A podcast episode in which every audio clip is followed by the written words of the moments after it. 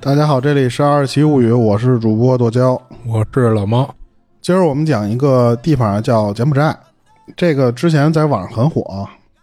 然后也是我找这个网上那个之前很火的那嘎嘎嘎腰的那事儿，啊，然后看到的，然后今儿打算给大家讲讲。这个我本来是打算说搜的那个就是嘎腰的那个事儿的后续嘛，之前不是很火的那个事儿，后来慢慢的网上就没有消息了。嗯，他那是柬埔寨吗？是柬埔寨嗯金、金边嘛那边、金三角，啊，然后后来结果啊不是那个是缅甸哈，但是好这像不是是金缅甸对对这这几个地儿不是互相都是那什么的吗？嗯嗯然后后来那个那个事儿没搜着，可能也是就是网上比较敏感信息，后续他就不报了。嗯后来我就发现了一个，就是当地就是柬埔寨这边的一个比较有名的一个传闻。嗯然后不过他当时这个一些资料上面显示都是说的比较危言耸听啊，就是说什么特别恐怖、特别什么的。嗯我看了之后，只能说是有一些是历史原因，然嗯后更多的可能就是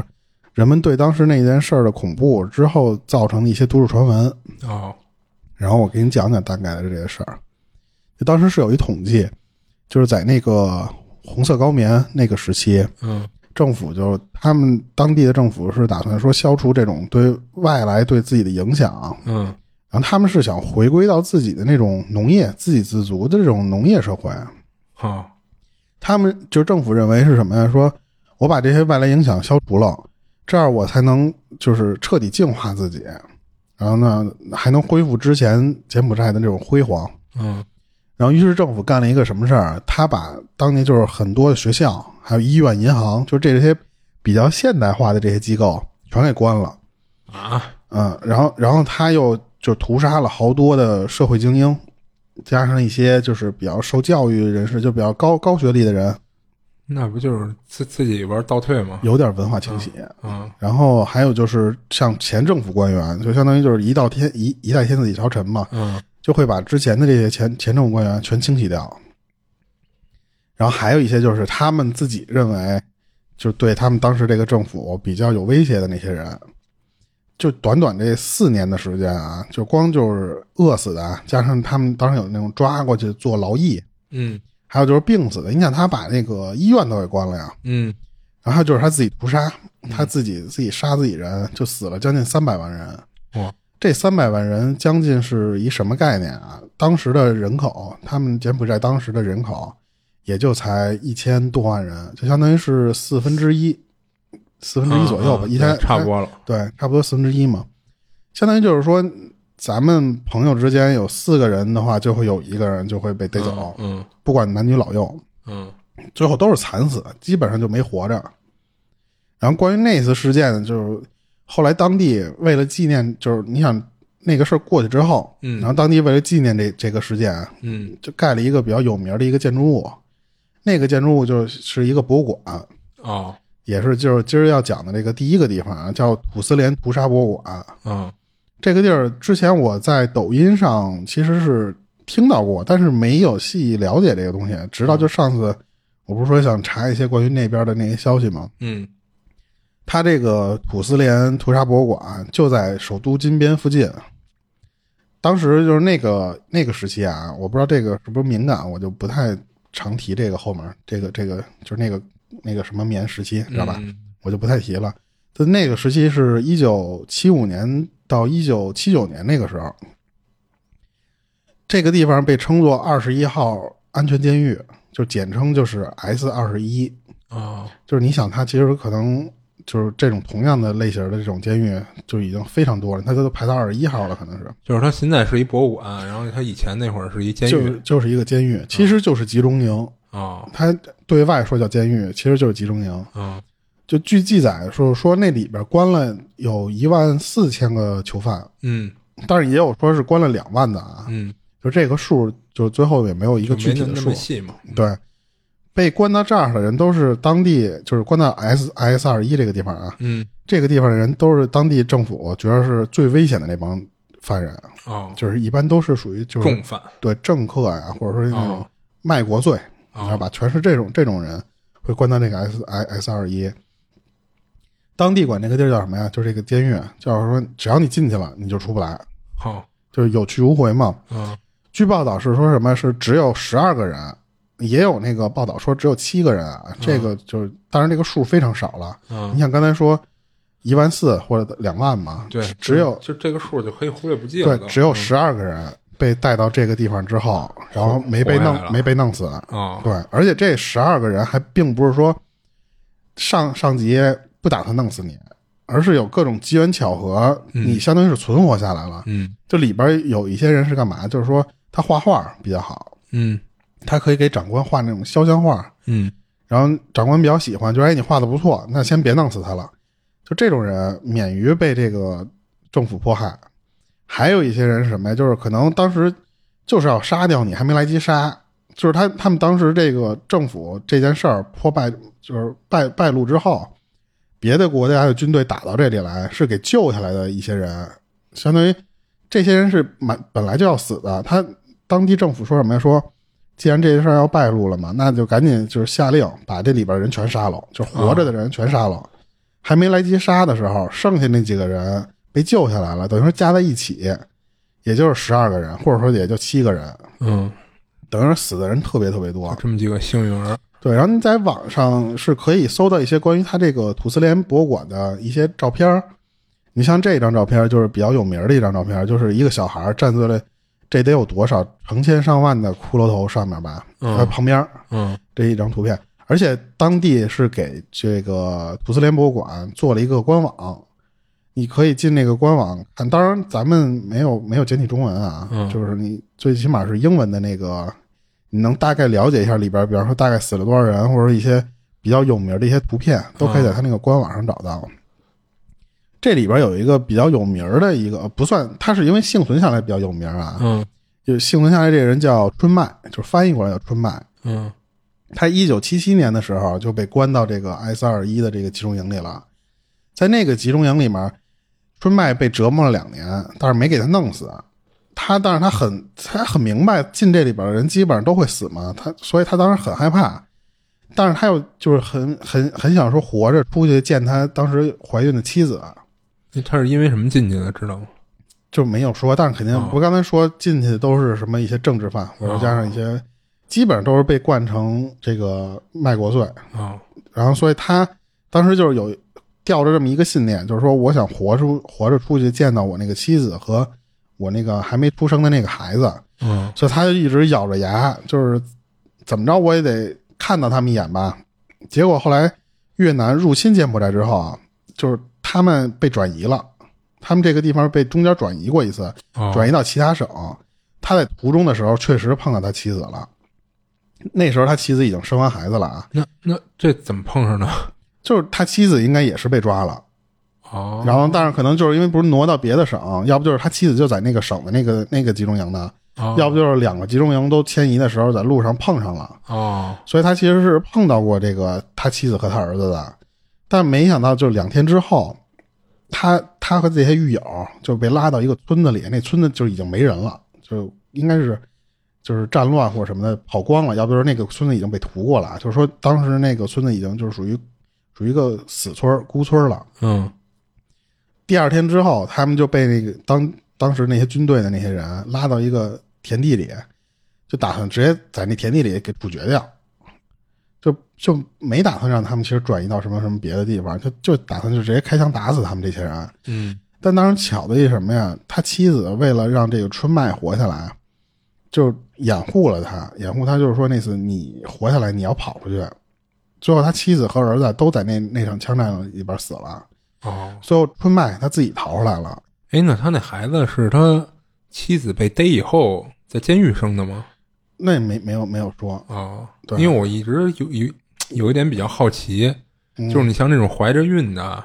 如果要关监狱的话，他怎么处理啊？是说在监狱里让这孩子生下来，还是说等他生了以后再那哪再服刑啊？那哪会给你哪会等你生下以后，肯定是先抓呀，先抓你肯定就生在那个监狱里了。哦，嗯，然后最后他不是就幸存下来了吗？幸存下来之后，他他这件事儿之后拍出了一个纪录片儿，他是以一个证人或者说一个真实的受害者啊、去参加这个电影拍摄。那个电影在在当地特别有名儿，叫 S 二十一，红就是什么什么高棉杀人机器，嗯就在这个电影里面，他是自己亲亲身去讲这个事儿来的。啊，最开始这个呃叫什么来着？这个 S 二一这个地方，它其实是一个学校，那个学校叫昭博涅亚，就是是一个中学，后来才被改造成了集中营。哦这个建筑就是相当于什么呀？就是把这个学校腾空之后，把学校的那个高墙全架起电网，然后原来的那些教室全被改造成了那些监狱就是牢房啊，加上一些拷问的那些拷问所啊这些地儿。然后这这个这个集中营，它是从全国各地抓来的那些人，嗯全都是通敌嘛，就是刚还有那个像说叛国那些，嗯所以基本上你进这里来，就肯定会严刑拷打你，因为这两个罪名实际上是非常严重的一个罪名、啊，对，在任何国家来说都是对，所以进来的人肯定就会被严刑拷打，而且最恐怖的一点什么呢？就是你，比方说打个比喻啊，你被逮进来了，嗯你的亲戚也要一起拉进来被受嗯审，就有点跟那个连坐啊或者什么对那种感觉嘛。而且基本上这个里边的人都是属于最后屈打成招，好，就我不管你是不是真有叛国罪，真有通敌罪，你就最后得给我认了这事对，认了，认了之后呢，你还嗯没没跑不了，嗯是啊当时就给你弄死。哦所以基本上属于你进来，就为什么说你进来就出不去的人嘛，就是你就给你安个帽子，我把你 说给白了正规化，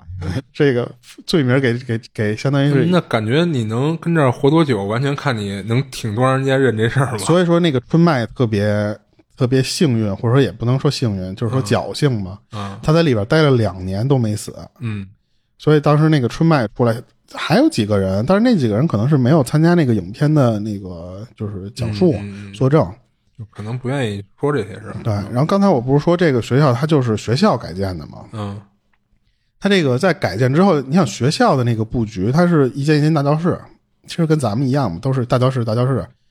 它不可能按那个一个大教室里边儿给，就是空间它需要利用太大的了非常充分嘛，啊它就索性就是拿那种石砖垒起合出来是吗嗯对，然后也有这这也是我在官网上截的一张照片儿，嗯你就能看到其实一间房子它被隔了无数间小隔间儿，嗯然后这些小隔间全是那种就是有木板儿或者是那种拿水泥砌砖，就是那样嗯弄起来的那种小隔间儿。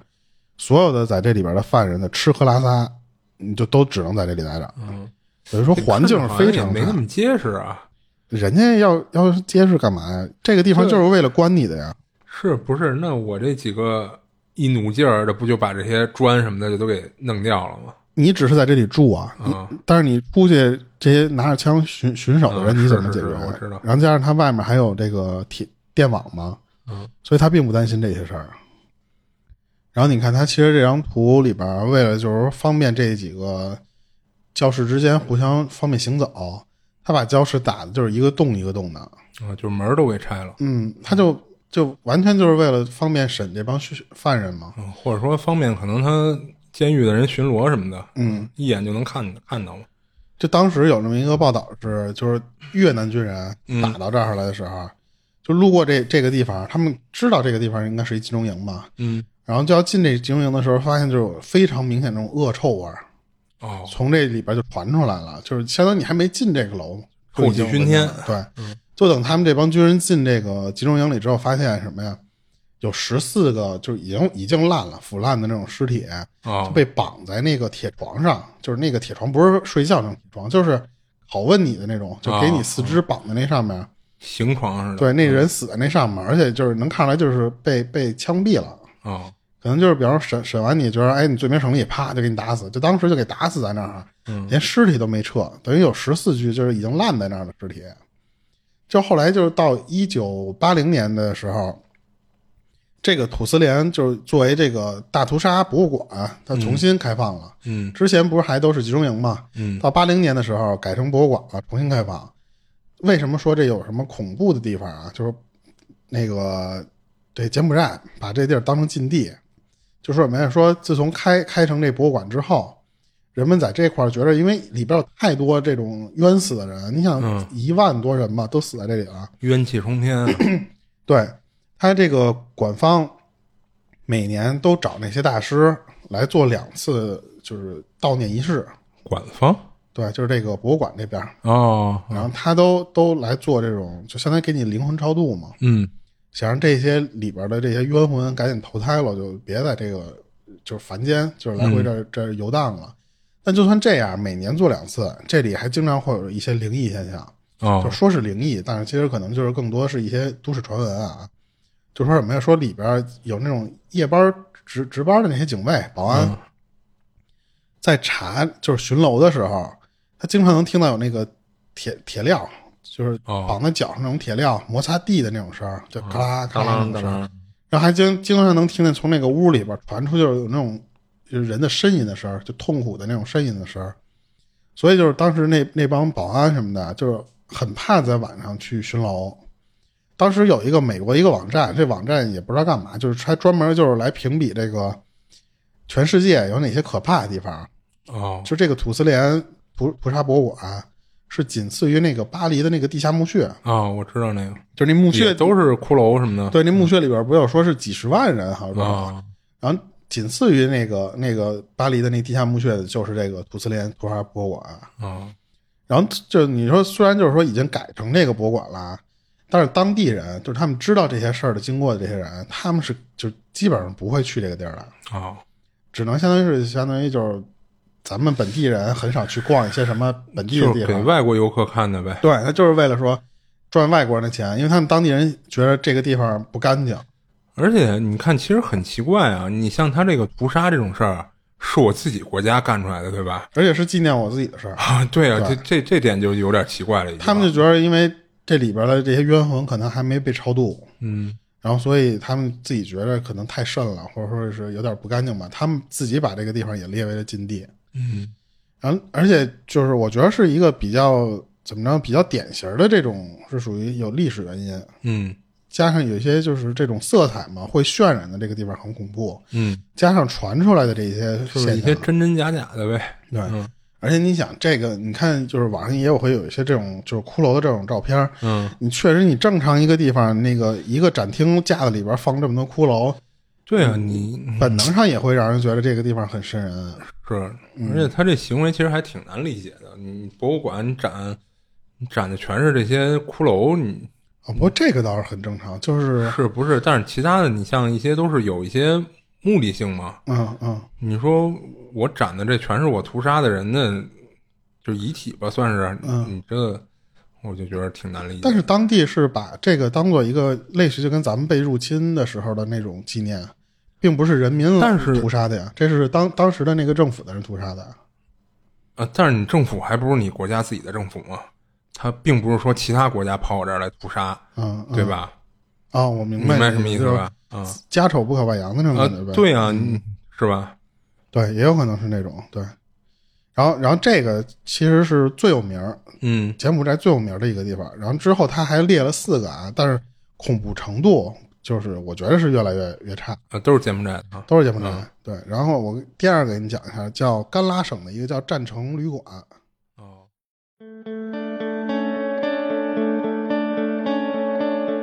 如果您喜欢我们的节目，欢迎您加个关注。您也可以在评论区留下您的宝贵建议。您的支持是我们更新的动力，祝您工作和生活都愉快。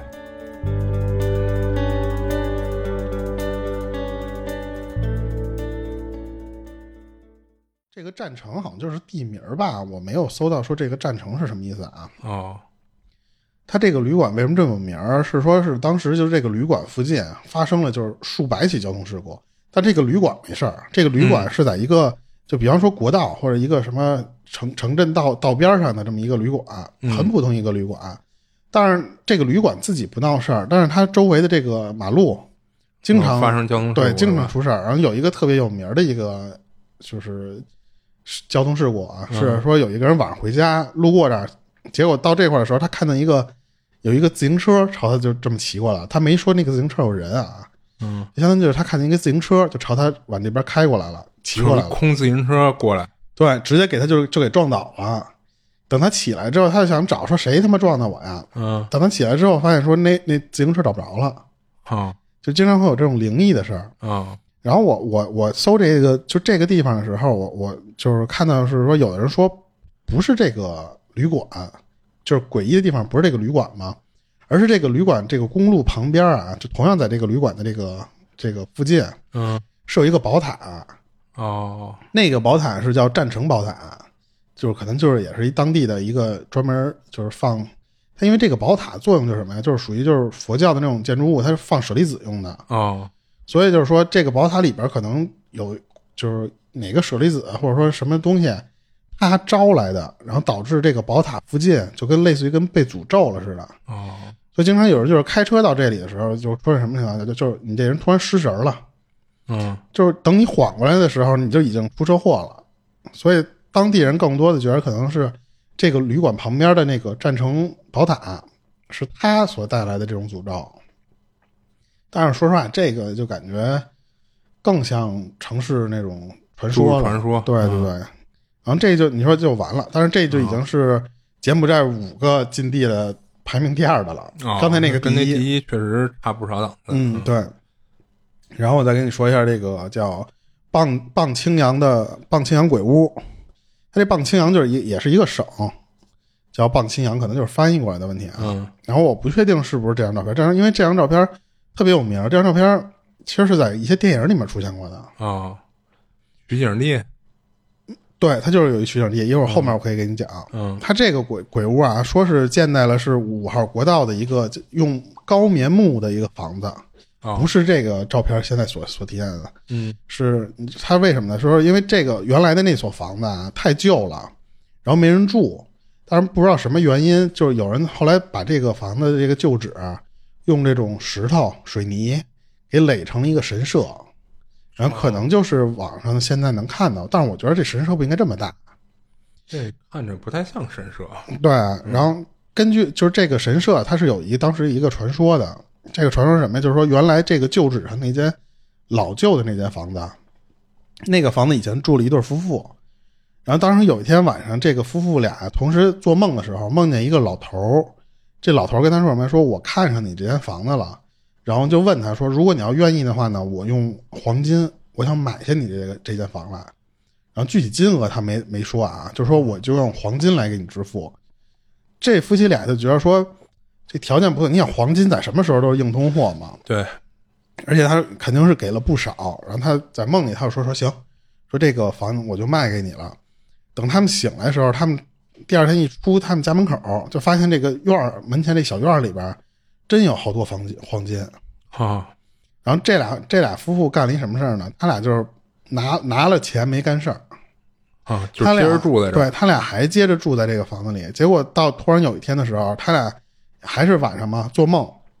醒了之后，第二天发现自己醒了之后，在一个田地里就躺在田地里，啊，然后周围放的全是他的那些就是家里的东西，然后还有那个全给他搬出来了，对，还有那个金子啊什么的，嗯就就相当于人家也没害你，没什么，就给你。嗯就是给你给驱你逐腾了出嘛，来相了当于对是对，嗯，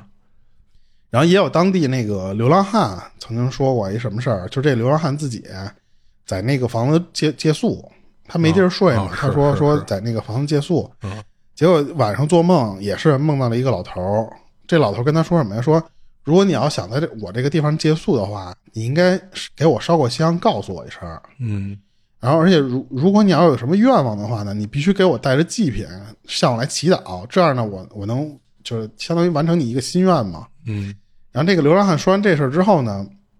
真的有村民就带着祭品上这个，就是那个你想那个那原来那个夫妇早就不在这儿了嘛，嗯现在那个就是一非常破的一个房子，啊嗯，就真的有村民带着一些祭品上这儿来祈祷来了，结果最后那个心愿还都达成了，所以就相当于一传十，十传百，这房子就传的倍儿灵，然后引的就是说，相当于你不光这个村儿的人信这个这个房子了，就周围的这几个村儿的人都来他这儿来、来祈祷，最后也就不知道谁，就可能最后就是说，那我出钱修缮一下这个地方，把它从原来的那种非常破旧的那种木房子啊给改成了一个神社。所以这个地方其实也就是一传十，十传百，等于把这个地方弄得越来越越神秘了嘛。然后之后还有那个一个地方叫波格山站，这个地方当时是说法国殖民殖民时期在这块留下的这么一间房子，当时是法国政府想给这些殖民者他们做一个避暑胜地用，然后结果等这个殖民者他们从这个地方撤了之后，柬埔寨自己人又把这个地方又又再利用起来，接着当这种避暑胜地。啊，它这整个这个波格山这个建筑啊，它就是在波格山的一个山顶儿。当时为了建这个波格山站，它是呃法国政府用当地的这个柬埔寨人民的收那种重税，然后来建这个地方。为了建这个避暑胜地，你想它一是在山顶儿，它为了为了加紧建造完成嘛，加上它这个环境周围环境比较恶劣，据说当时是死了得有一千多个建筑工人。啊，那也殖民者不拿当地这帮人当人看嘛。嗯，对。然后后来就因为这战乱，殖民者又撤了，整个地方其实就荒废了。加上就当时咱们前面说的这些，有一些什么某什么时期嘛，对吧？嗯，因为这些地方这它比较比较独特，所以最后有一些叛乱军或者一些什么就是民民兵或什么的，嗯，他跑到这儿来当做一个军事据点。哦，然后就同样，他们就是在这儿也没干好事儿，也是到这儿之后，相当于占山为王了。嗯，然后把周围的这些居民也弄得最后也是民不聊生。对屠杀了也不不少这个居民。就是美国有一个那个叫《幽灵之城》，我不知道这个是不是这么翻译啊，就嗯好像就我记得叫《幽灵之城》然后韩国一个鬼片儿还叫《R Point》，就是 R 高点，哦，都是在这个波格山取的景儿。就当时有，我记得印象特深的就是这几个地方，它有一电影里面都放了一个远景儿，那个远景儿就是这个波格山站。哦，这里边有一个比较有名的建筑叫旧旧赌城皇家酒店，就是就是说这个这个酒店是当这里边传出来的闹鬼的最多的地方，就经常有人看什么，就是说站在楼底下往这个酒店里面看，能看到有一些窗户里面有那种黑影儿，然后再冲这个楼下这个人就这么招手。然后后来这个地方也其实最后被翻新过一遍，又重新对外营业了啊，但是就是这些就是传闻。并没有减少，等于说他其实现在对外营业，他这地儿干嘛使了？就还当酒店，哦，还就因为最后就变成一个旅游景点了。哦，然后，但是这个传闻还是就是流传下来了嘛。嗯，然后到最第五个，第五个这个叫贡开岛，这个贡开岛被当地他们就是称作为就是谋谋谋杀岛，就是为什么叫谋杀岛？就是你记得当时我说这些，就是有一些什么政变或什么那些东西吗？他们把这个贡开岛这个地方当做一个就是处刑犯人的地儿，哦，一行刑地，对菜市口。而且而且拿这儿关犯人。嗯，当地人传就是这里经常能看见有那种穿着黑衬衫的鬼魂儿，而且不光是晚上，就是你白天都能看到。就是你想，如果一般晚上碰见闹鬼事儿，觉着还挺正常啊。但是你白天就是光天化日之下，嗯都有人说、说的，你能看到有那种穿黑衬衫的人嗯，在这里走动。然后这个地方也是一个特别有名的一个网红打卡地，哦，就因为你看那个，如果你搜这个贡开岛的话，它有一个最最明显的地标性建筑物，就是那种，呃呃，叫什么玩意儿？这是哪个风格来的？墨西哥金字塔是不是叫墨西哥金字塔呀？巴比伦吧，呃我也我也忘了这种，就是是啊那种四方形的，是吧？嗯、对。然后它这种这种金字塔，因为它金字塔本来就是埋人的地方，嗯，然后加上这个地方又又被当成处决犯人的场所了嘛，就就所以当地人就是也是慢慢的传出来，这个里边会有这种冤魂，最后没没被投胎，在这里一直游荡。所以我觉得他其实后面几个都是作为噱头，给那第一个那个博物馆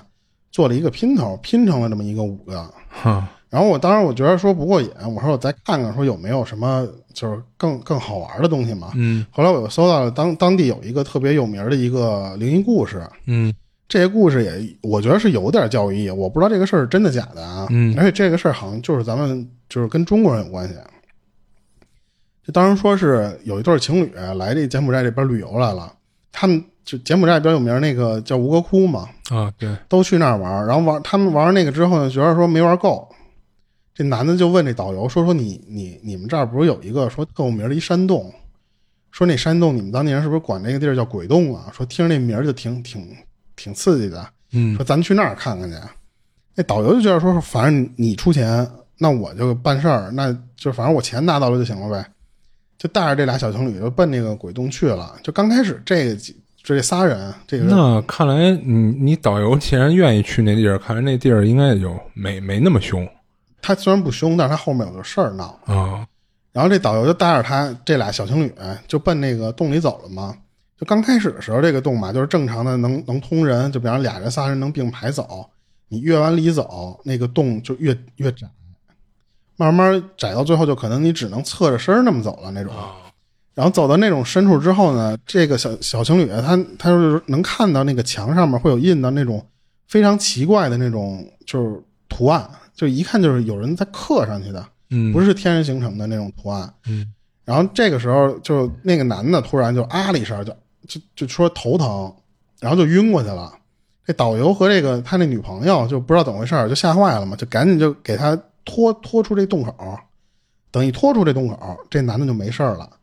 然后这这时候这这仨人就说说那就别玩了，说你都这样了，那就就今儿这行程就这么着呗。嗯这男的也说说那就回去，就直接就回国了。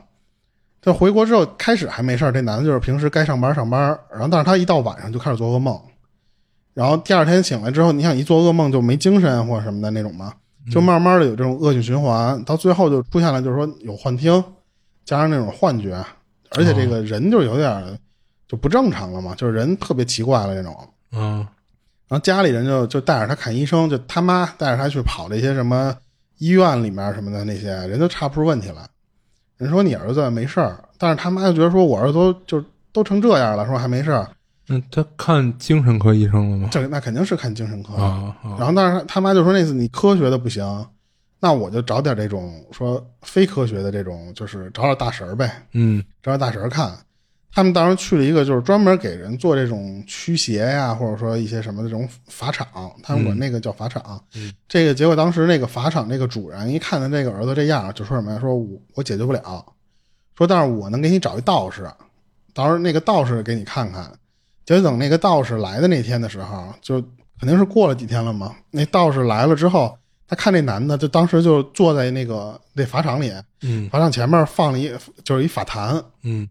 然后那男的坐那法坛前面，然后那椅子就是他坐的那个椅子四周全贴满了那种符咒，贴在这个椅子的四个方向上面。然后结果只要一贴那个符咒，这男的就开始就抽搐，啊，就开始作妖了嘛，就开始抽搐。接着这个这个道士给这个男的灌那种符水，然后就喝完这个符水，这男的就没事儿。但是那个法场那主人就说什么呀？说这男的已经给他喝过好几次这个符水了。啊，每次喝就管事儿就一两天。治标不治本那种，对嗯然后这时候这个道士就过去摸了摸那个男的，就是就当然不是说普通的这么糊了啊，就是嗯他摸一些他的穴位，然啊，后摸完之后他说这应该不是中邪，但是嗯说如果这要是中邪的话呢，我还好办点儿，说就是那次我给你稍微做个法哦是什么我的，专业还给你驱一下对口 儿对。嗯他说：“我看你这不像中邪。”然后他就觉得说：“那再再再看他身上有什么样嘛？”结果就突然看到这个男的身上就是别地儿没事儿，只有手出现了好多黑点儿。那就是是黑不是斑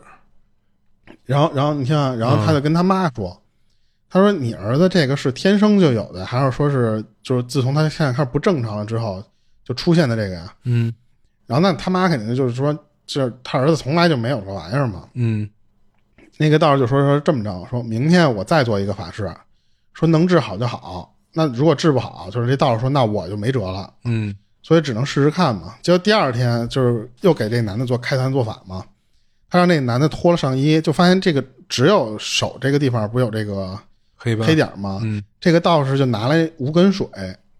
这无根水据说就是说是从天上掉下来的水，但是没就是落雨地。水嘛对，没落没落地，不不光是雨水，但是雨水是最简单的一个啊就是收集无根水的方法，就因为嗯你别让它落地，比方你拿一个东西给它接住，嗯就是这种东西就是无根水嘛。嗯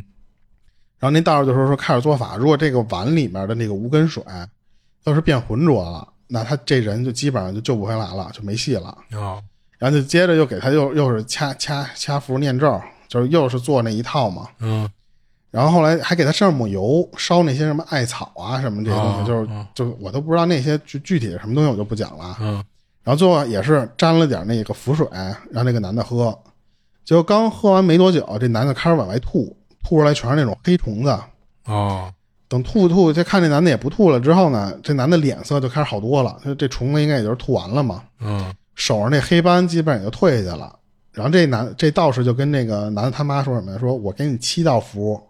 你每天给他就是喝喝一个符，就是混水让他喝下去，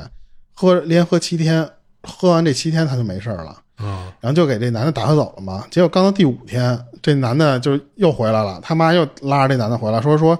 赶紧看看他吧，说他妈要死，啊你知道吗？就是症状比以前还还严重了，嗯就是现在是怎么着？以前不是黑斑吗？嗯现在整个手都黑了，哦而且这人就明显能感觉说就就掉了那口气儿了。嗯就感觉说随时就能死嘛那种。那道士一看就说这他妈怎么回事儿啊？然后就赶紧就烧纸人儿，加上那些符咒，就是相当于是又换了一套就法式，又给他重新做一遍。就具体的也是，就是他当时说了一大堆，就是我都记不住那些东西。嗯就反正也是说，暂时他做这纸人儿相当于什么，就是为了先把这个男的那个命给保下来，哦先别让他就是说马上就被被这个弄死嘛。嗯他用这纸人就相当于烧一替身，就相当于把那个替身帮他把这个灾先挡一下，当然也是治标不治本嘛。这时候这道士就问这个男的说：“你这到底是干嘛去了？你都做什么？就是缺德事儿了还是怎么着？你是惹什么人了吗？”嗯这男的说：“我什么都没干，我就是去柬埔寨玩了两天，然后回来就这样了。”那那道士就说：“说那你是买什么东西了，还是说是就是别人给你什么东西了吗？”那男的就一看，就都都成这样了嘛，就憋不住了，最后还是说说他其实跟这个女朋友去那个鬼洞之前，嗯他其实已经去过一次鬼洞了。哦是吗？对，然嗯后当地人他知道这个地方呢，是因为当地人觉得说这个地方特别灵，也是哦你到那儿许愿就就就基本上都能给你许完成了，都哦让你成真。所以他当时第一次去的时候，他就已经许过一次愿了。哦他第二次去也就是为了骗那个女朋友，加上骗那个导游，嗯他那意思说咱们再去一趟，但是他就说那意思我没去过嘛，所以他是为了去还愿去，哦，而且还为了什么呀？他还愿之后，他想再许一个愿，他其这实也就是说他第一次许那愿就成了呗。那应该是成了呀。嗯然后就到那儿之后，你想刚才他不是说那个洞越来越小，越来越窄，什么特别不好走吗？嗯他突然就觉得说，我要是那下次再来还愿的时候，我又得跑这儿一趟了。你想他应该是在国内嘛，然后他又得跑到那边去、去还愿去。他说，那我直接我我我拿一佛像，哦然后他那个里边儿不是我跟你说有那些刻的那些什么符文或什么那些东西吗？嗯它里边儿最里边儿是有佛像的。哦然后他说我直接拿一佛像，我以后我他妈就还愿我随家什么时，对我我就是一劳永逸了嘛。哦我去他就偷偷在那个那个洞里面揣了一个小佛像，嗯然后那小佛像现在还放家里呢。啊然后结果就是什么呀？就是没想到就是那个他当时把那个佛像放包里，嗯还没走两步就晕了。就第二次哦嗯他不是进那洞里晕了吗？就因为他拿这个小佛像，还没走两步呢就晕了。然后反正最后这道士就是那意思说说你真牛逼，就是、嗯是就又给他是挺牛逼就是来回做法，嗯就最后好不容易给这个男的给救回来了。然后这个就是等这个男的救回来之后，这男的就开始就是查一下，说这地儿怎么他妈这么邪乎嘛？嗯后来才就是问当地那些人才知道什么呀？说这个地方其实根本就不叫鬼洞，嗯它就是一个普通山洞。当然，这个山洞里面是之前有一个降头师在这里做法，好。它里边那些东西其实都是有一些什么法术那种邪邪术的是东西。啊他这症状其实听着就挺像被下了降头似的。对，然后当地觉得就是说给这些降头师啊或者什么的这些许愿都会比较灵，所以他才打算就是说，那他他觉得拿拿那当神像了，当佛像就给偷是回来没嗯了。有了解透彻。对，就所以这就是只能说这做人别太贪嘛，嗯，就有的不懂地方，就是还是说还是别瞎跑。就很多事儿都想走一些捷径嘛，嗯，想不劳而获一下。对。然后这个就是也是我在找这个说这个五个禁地的时候，发现了有这么一故事，我觉得我觉得比他那前几个那个禁地的精彩。我就说嗯都一会儿给讲了，对。是因为他这个地方，其实网上有很多人解释，就是说什么呀说这柬埔寨这个地方啊嗯，是被诅咒的地方，好，就是因为他那个时期可能就是说当地政府屠杀自己的这些人民屠杀太多了，嗯之后有这种怨魂啊或者什么的，它消散不去，嗯，所以就会有这种各种都市传闻。他嗯那不是等于死了四分之一是吧？嗯，啊，那那确实太多了。所以你说这种地儿，你说你要别乱去的话，那这种景点儿，说实话，尤其他们当地都列为禁地了，那你也嗯就说，咱们像这种旅游，你尽量也别去了。是，你指不定招点什么东西，你回来你且且那不利不按了。理说，那个当地那导游应该知道他这鬼洞真实的是一什么情况。人当地导游不是说了吗？你给钱我办事儿，嗯而且人家当当地导游，人家可没拿东西啊。嗯你正常情况下，其实你去里边许愿去是没有问题的，你偏揣出一佛像来，咱人导游哪想到啊，对不对？嗯，而且你说这许愿冲着降头师许愿，也真 是就是这种邪邪门啊对歪道就的有东点西，拜邪神似的那种感觉对，啊。早晚会反噬掉自己对的。对，对，而且你看他这症状一次没弄好，嗯，他做了多少次法才勉强给他最后这个命调回来？是他最后这个道士是说，你把那个，因为他最后把那个让他妈把那个包拿出来了，嗯就是上家里把那个包取出来，就是神像嘛。，对，是有那么一小神像，长得奇了怪的那种神像，那最后怎么处理了呢？送回去啊，啊，就是送回去，送回去之后你你这边还得做法，你那边找高人再给他送回那个洞里去，啊才给这男的救回来。啊嗯，是，对，然后今儿这个柬埔寨就先聊这些。我本来以为说这个地方会有很多那种特别离奇的啊，但是后来搜完之后发现，嗯，比较还是少哈还是第一个比较恐怖，啊，还是第一个稍微瘆人一些。行，挺有意思。行，然后之后我们要是找一些别的地方的传闻，我们到时候看看能不能做成一个系列的，然后到时候都带给大家。今天就先这样吧。嗯，这里是二期物语，我是主播豆椒，我是老猫，我们下期见。下期见。如果您有灵异相关的经历，愿意和我们分享，欢迎您搜索公众号“二七物语”，您可以给我们投稿，同时主播可以拉您进群。